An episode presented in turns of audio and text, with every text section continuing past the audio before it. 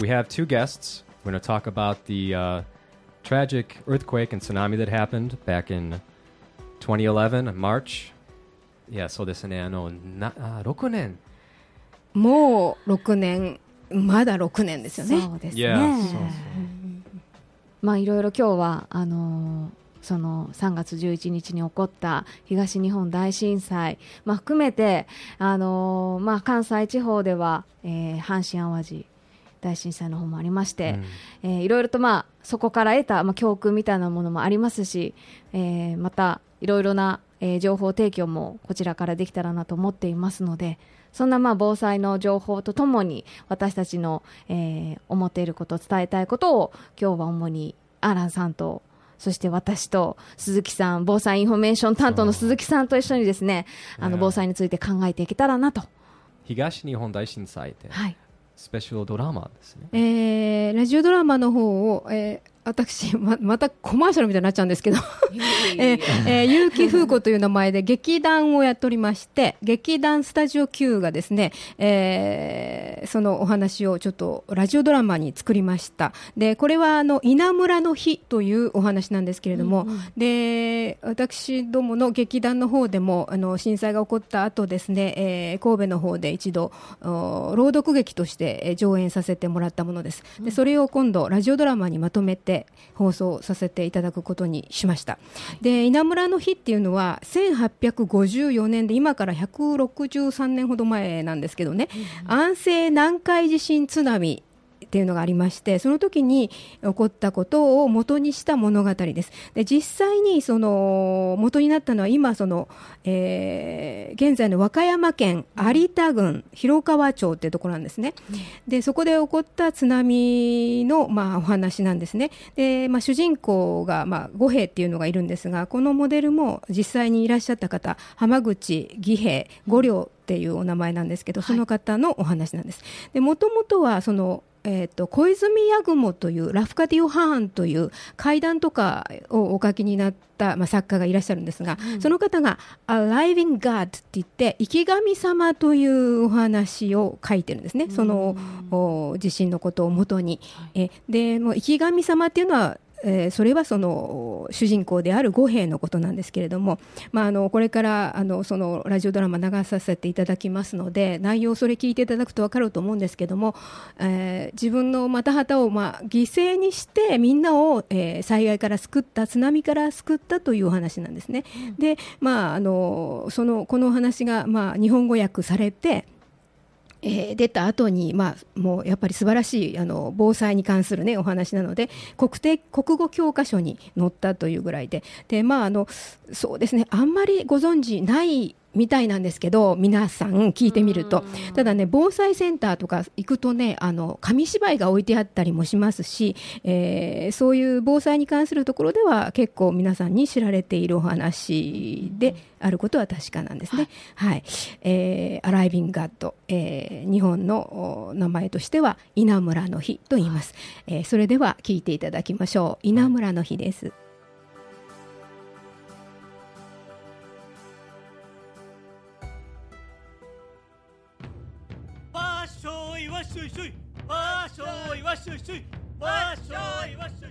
稲村の日。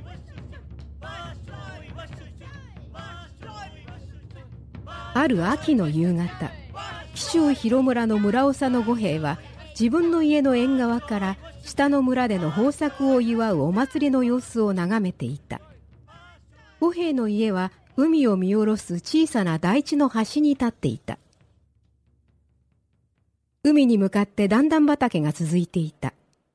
海辺に沿って90戸の家と神社が建っており他の家は長者の家に通ずる狭い坂道の両側に続いて散在していた。その日は鬱陶しく重苦しい暑っぽさが残っていた。そして間もなく地震が起こった。それは長いゆったりとした揺れ方であった。遠くからドーンドーンと地鳴りが聞こえてきた。これはただごとではないと五兵は思った。その後家はミシミシなって五六回緩やかに揺れそれからすっかり静かになった。今まで経験したことのない不気味なものであった。五兵は自分の家の庭から心配げに下の村を見下ろした。村では祭りに心を取られさっきの地震には気づいていない者も多いようであった。村から海へ五兵は目を移した。海はいつの間にか暗くなっていて潮は妙な具合に流れていた。波は風とは反対に沖へ沖へと動いて陸から遠のいていきみるみる海岸には広い砂原や黒い岩底が現れてきた。五兵自身もかつてこんなものは見たことはなかったが祖父から聞いていたことやこの海岸で言い伝えられていることもよく覚えていたのでこれからどんなことになるのかよく分かった。村に使いをやったり山寺の釣り鐘を打ち鳴らしてもらったりなどの時間はもうない。五兵は孫のタダを呼んだ。ただただおじいさん何？ただすぐ松明をつけてこい。松明ってどうすんの？大急ぎだ。早くしろ。わ分かったよタダは五兵のただならぬ様子に慌てて松明に火をつけて持ってきた。五兵はそれを持って走った。ただは訳も分からず五兵の後ろをついていった。五兵は田んぼに向かっていった。田んぼには次の米作りにとってとても大切なたくさんの稲むらがあった。よし。五兵はいきなりその稲むらの一つに松明の火を移した風に煽られ火の手がパッと上がった。彼は置いた足で急げるだけ急ぎ一つまた一つ火を移し走った。乾いた藁は盛んに燃えだんだん強まる海風に炎は舞い上がり空へ幾筋もの煙の柱を上げた。それが一緒になって一つの大きな煙の渦巻きとなった。おじいさんどうして？どうしてなの？しばらくただは燃えている稲をじっと見つめていたがやがておじいさんはどうかしてしまったのだと怖くなってわっと泣き出した。五兵は自分の他の全ての稲むらに火をつけてしまうと松明を捨てた。まるで失神したように彼はそこに突っ立ったまま沖の方を見下ろしていた。日はすでに没して辺りはだんだん薄暗くなってきた。稲むらの火は天を焦がした。山寺ではこの火を見て早金を突き出した。村人たちは金の知らせとこの炎に気づいた。なんだ？何の金だ？あ大変だ。ヤオさんの家の方が燃えとる。えらいことだ。すごいな村の若い者は急いで山の方へ駆け出した。続いて老人も女も子供も若者の後を追うように駆け出した。やっと20人ほどの若者が駆け上がってきてすぐに火を消しにかかろうとした。撃っておけ。村中の者にここへ来てもらうんだ。燃やしておけ。年寄りも小さな子供もやってきた。集まった人たちは何も分からず悲しげにいぶかしげに燃えている田んぼと村長の五兵の顔をカールガール眺めた。そしてそばにいる孫のただにみんなが尋ねた。これは一体どうしたことか。おじいさんがおじいさんが。なんでこんなひどいことに？おじいさんはおかしくなっちまった。わざと稲に火をつけた。まさか。こんなバカな。本当だ。ちゃんと見たんだ。この子の言う通りじゃ。わしが稲に火を放った。え？どうして？来た。見ろ。やってきたぞ。黄昏の薄明かりを通して遠い薄暗い水平線の果てに細い長い一筋の線がぼんやり見えた。その線は見ているうちに太くなり海岸線が広がって見えるように拡大し非常な速さで押し寄せてきた。津波だ！誰かが叫んだ！と海水が絶壁のように迫ってきたかと思うと巨大な波のうねりが山にのしかかってきたような重さと雷が一度に落ちたような轟を持って海岸にぶつかった。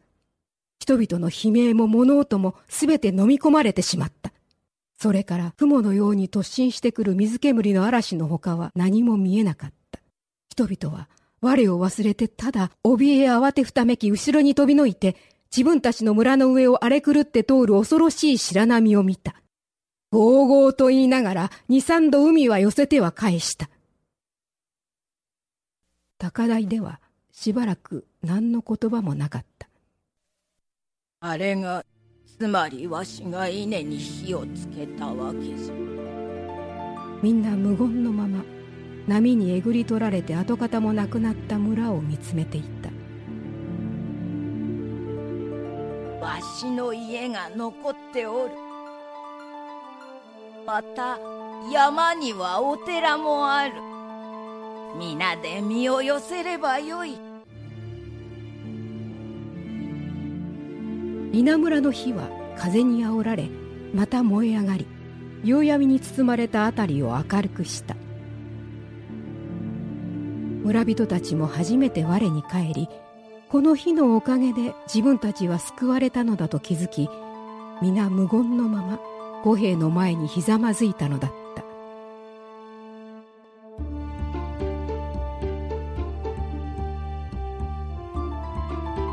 その後多くの村人がまた襲ってくるかもしれない津波を恐れ広村を離れていった。五兵は村の未来を案じ決心した。この広村の浜にどんな津波にも負けない堤防を作るのだ。五兵は資材を投げ打って堤防を作り村の再建に力を尽くした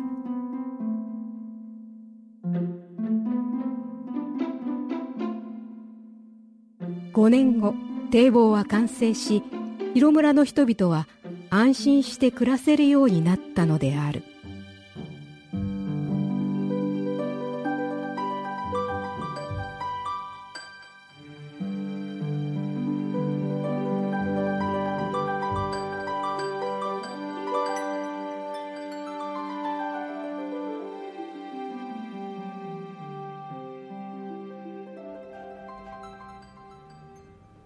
鈴木さん、素晴らしい。ありがとうございます.いや。ーよかったですね。なんかよかったですねってこう一言では何とも伝えきれないものがありますけど昔からあるお話ということなんですよね。そうですね。だからもうずっとその話真実から、えー小説になり小説から今度教科書にも載るようになったという話ですよね。はい実際このあの最後にナレーションで言ってましたけど建てた堤防ね浜口さんが建てた堤防のおかげでね、あの昭和21年の南海地震津波の時にはね、はい村の大部分を救ったという事実もあるそうなんでうん非常に素晴らしいことをこの浜口さんってことはなさったようなんですね。はいなるほどねで堤防がレレビ？Table at levy. すごい。Yeah. Levy. Yes. Yeah. Levy. Yeah. Uh, Table is levy. ね大事なものですね大事なものです。特に島の国ですね。そうですよ.ね。そっかこの稲むらの日をこういうふうにラジオドラマにしようというふうになったのはどういう思いが皆さんの中で？やっぱりその2011年のうん。やっぱりこの東日本大震災ですよね、うん。これがまあきっかけではあったわけですが、うんうんでもまあその前に私たちこの関西の人間は、はい。あの阪神・淡路大震災に遭ってるわけですね、もうね、はい。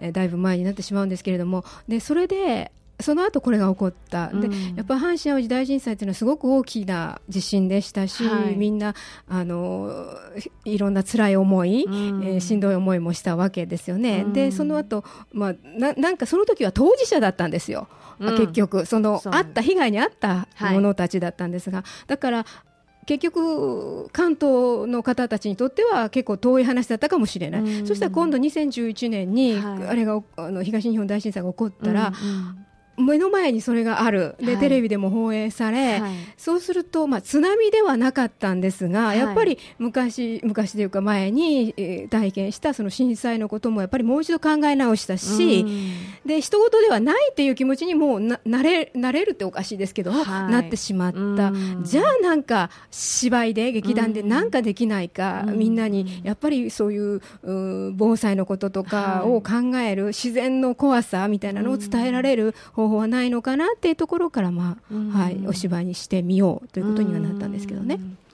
なるほどね、まあ、こうしてこう何かこうできないことできることがないかということでいろいろと皆さんあの考えてもいらっしゃると思いますし、まあ、今でもそうだと思うんですけどねまたそれが一つずつこう形になって私たち、まあ、もちろんあの東日本大震災で被災された方々に届くのもいいんですけどこうなんか日本全体がすごくあの東日本大震災によってあの私はまだあの関東にいたのでなんかこう日本全体がとっても元気がなくなったようなそんな印象がありまして。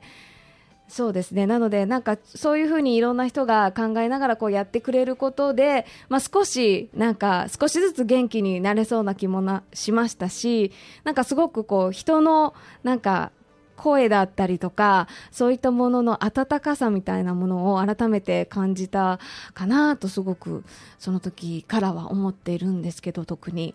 うん、だかそのラジオドラマってすごくいいですよね。こう声で伝えて、またね、こういう稲村の日という、えーまあ、物語もそうですけども、うん、すごくいい作品なので、もっともっといろんな方に聞いていただけたらいいですね。そうですね、うん。聞いてもらえたらいいなと思いますし、まあうちまあ、劇団で作ってるんですからっていうので、まあ、劇団のホームページあるいはフェイスブックで、まあ、11日はには流そうかなとは思っています、YouTube でね。で一人でも多くの方に聞いていただいて、はい。防災についても考えてほしいなとは思いますね。はい。はいそう東日本大震災の話シェアしますね。はい。あの鈴木さんは関西にいました。その時ひろみさんは関東？関東です。東京にいました。すごい震度5だったので5強かな？5弱、うん。うんですよ5ね強かな、うん、だったのでもう本当に今までに体験したことのない震度だったのでもう本当に驚きましたしうん。たまたまたま私えっ、と遅いお昼ご飯を買いに行こうとお店に出てたんですよ。お店に行こうとしてた途中の交差点で信号待ちをしてました。らいきなりぐらってきましてそしたらもう信号機がものすごい左右にビヨンビヨンビヨンビヨンって揺れ始めてあとはやっぱり地面がもうなんかうねってるのがすごい分かりました。だから本当に止まっていられませんでしたね。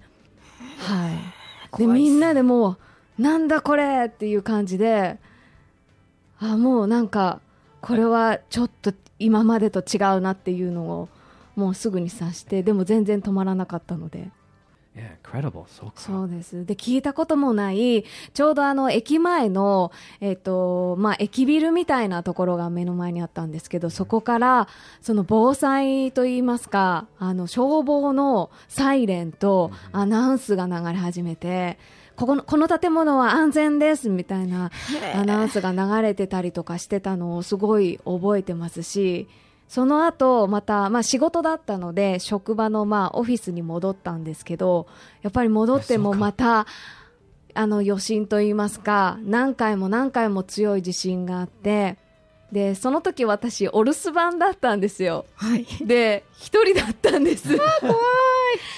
もうすごい、ものすごい、あの、棚から物も落ちてきたりとかしていて、で、あの、まあ、ビル飛び出して、一緒のビルのところにいる人と話をして、どうしましょうかねっていうような話をしながら、ひとまず落ち着くのを待ってたりとかして、っていうのはすごい覚えてますし、で、その日の夜に、やっぱり電車がもう全く動きませんっていうことで、あのまあ、帰宅難民とかありましたけども、本当にあの、歩いて家に帰りました。あの、幸いにも、そんなに遠くな、家から遠い場所ではなかったので、まだ歩ける距離ではあったんですけど、はい。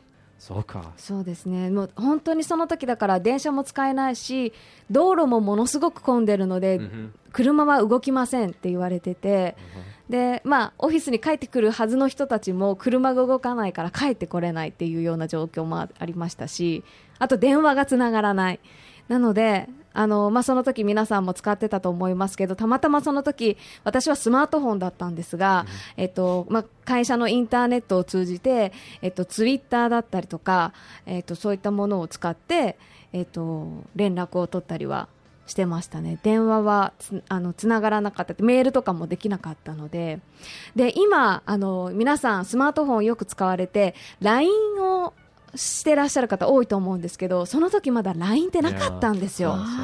でその次の年に LINE ができてうん普及したっていうような状況だったのでそうですね。またちょっと今とは環境が若干違うかなという気はしますけど、ね、やっぱりいろいろと考えて対策していかなきゃいけないなとは本当に思いますね。うん。うん、いや皆さんごめんあの時間がちょっと足りなくなりましたけどそうのねあの鈴木さんのエクスペートあ防災エクスペートだから、はいあのぜひ知っておきたいことということで、はい。そうですね、はい。で外国の方向けにですね、うんあの京都はやはり観光都市ですので外国の外国人に向けて観光客の方とかに向けていろんな、うん。まあ、マニュアルをあ京都市の方から出しています。うん。でまああのそれをどこで手に入れられるのかって話になるんですけどそうね。まず手に手に入れ方がわからない。その辺が難しいと思うんですけれども、まあ、私がですね、えー防災インフォメーションをやってる関係上ですね、はい。調べましたところですね。そう多分 Google 調べたら多えそうそう。分出てきます、ね、そうですそう、いや。そう簡単に言われるとちょっと辛いんですけど。あのあの単なる Google で調べるのはちょっとそうでございますね。見つかりづらいかな。はいなんですけど、はい。あのー災害時えー初動対応マニュアルというのが、あー京都市の方から出ています。でこれはあのー大変便利にできてまして、うん。あの日本人が外国の人が困ってる時にどうしたらいいかっていう話なんですよ。で、なるほどね。え英語喋れへんしどうしよう言って慌てるじゃないですか。すね。あなんか助けてあげたいけどいやヘルプミー言うてはるけどどないしようとかね、うん。そういうこと時にどうしたらいいのかということが、あのどこでも使えるフレーズとか、うん。あーバスや電車だったらこうしたらいいとか、うん。えー歩行中はこういうことを言ってくださいということがですね、うん。ちゃんと載ってるんですよこれ。すごいですよね。日本語とちゃんと英語の表記と、そしてその英語を読むための、はい。あのカタカナがちゃんとそうそうそう打ってあるってあるんでですすよねちょっといいですか？地震だ英語でアランさんどうぞ。いや地震だ。It's an earthquake って言います。そうそでしそううそうょでえっ、と何ですか、えー姿勢を低く保ち体と頭を守り揺れが収まるまでじっとしてください。どうぞ。Means keep low cover your head and body and stay put until the shock stops. てなことがですね、かこれちゃんと書かれてまして、で、カナが振ってありますから、はい。keep low, cover your head and body and stay put until the shock stops っていうのが通じますか？多分ないです。まあでも、でもカタカナで書いてあるから、あの、ちょっと苦手な人でも、これを読めば、練習しましょえあの、外国の方に、その、危険であって、こうしてくださいっていうのは、あでももし簡単な英語を使ったらいいです、はい。あの cover head cover head 通じる。そうだね。いや。確かに。文法いいらないで keep すこの。away keep away そうそうそう。なるほどね。なのであの詳しい説明の仕方がしっかり書いてあるのでそこからまたあの短縮してあのかいつまんでというかピックアップしてあの使ってみるのもいいかもしれないですね。しっかりと例文が載っているので、でその他に、えー災害時と緊急時の対策ということでえー119番こちらの通報なんですけれども実は5カ国語通訳サービスがあるんですね。ねそうそう、便利ですよね。えー何語ですか？えっ、と、英語、中国語、韓国、朝鮮語、スペイン語、ポルトガル語で、対応が365日24時間。費用は不要ですということになってますね。えー、すごいですね。だから外国の方も、はいなんかの時には、えー、119番やれば、ですね。えーかければ、それでちゃんと対応してもらえるようになっているということですね。はい、はい。こちらをとにかく助けてとかけていただければ。そうですね。何かしら。はい。119番。はい、119ね、そう119ですそれはね。か火災とかそうですね。災害時はいで、So if there's a if there's a fire or some or the Yeah, emergency like that, you should dial 119. So it's the opposite of America 911 here in Japan 119. So, そうです。はい。ああと、京都市市国際交流協会というのがありまして、京都シティ・インターナショナル・ファンデーションっていうんですけど、Yes. そこに、えーアクセスしてもらうと、そこに、えーかんえー災害関連についての詳しいですね、マップ、わかりやすいような、わかりにくいようなマップですけど、わかりやすいでしょこれ。地図にちゃんとこれ白黒だからわかりにくい。そうなんですはい。そうなんです。あの、カラーで、あの、各区のですね、えー避難所、うんはい避難所って何ですかから始まって、はい。あの全部それ英語で書かれていますから、はいあのーすごくわかりやすいです。でそれをね。はい。あのー外国の方はね手に入れていただいておくと、うん。ひ避難するのはどこになんだっていうのは全部英語で書かれているのでそうですね。いいと思います。で、サイトからダウンロードができるので、はいです。えっ、と、国際交流、えー国際交流協会、京都市国際交流協会の方にアクセスしていただくと、災害関連事業ということで、えーダウンロードできるようになっていますので、ぜひチェックしてください。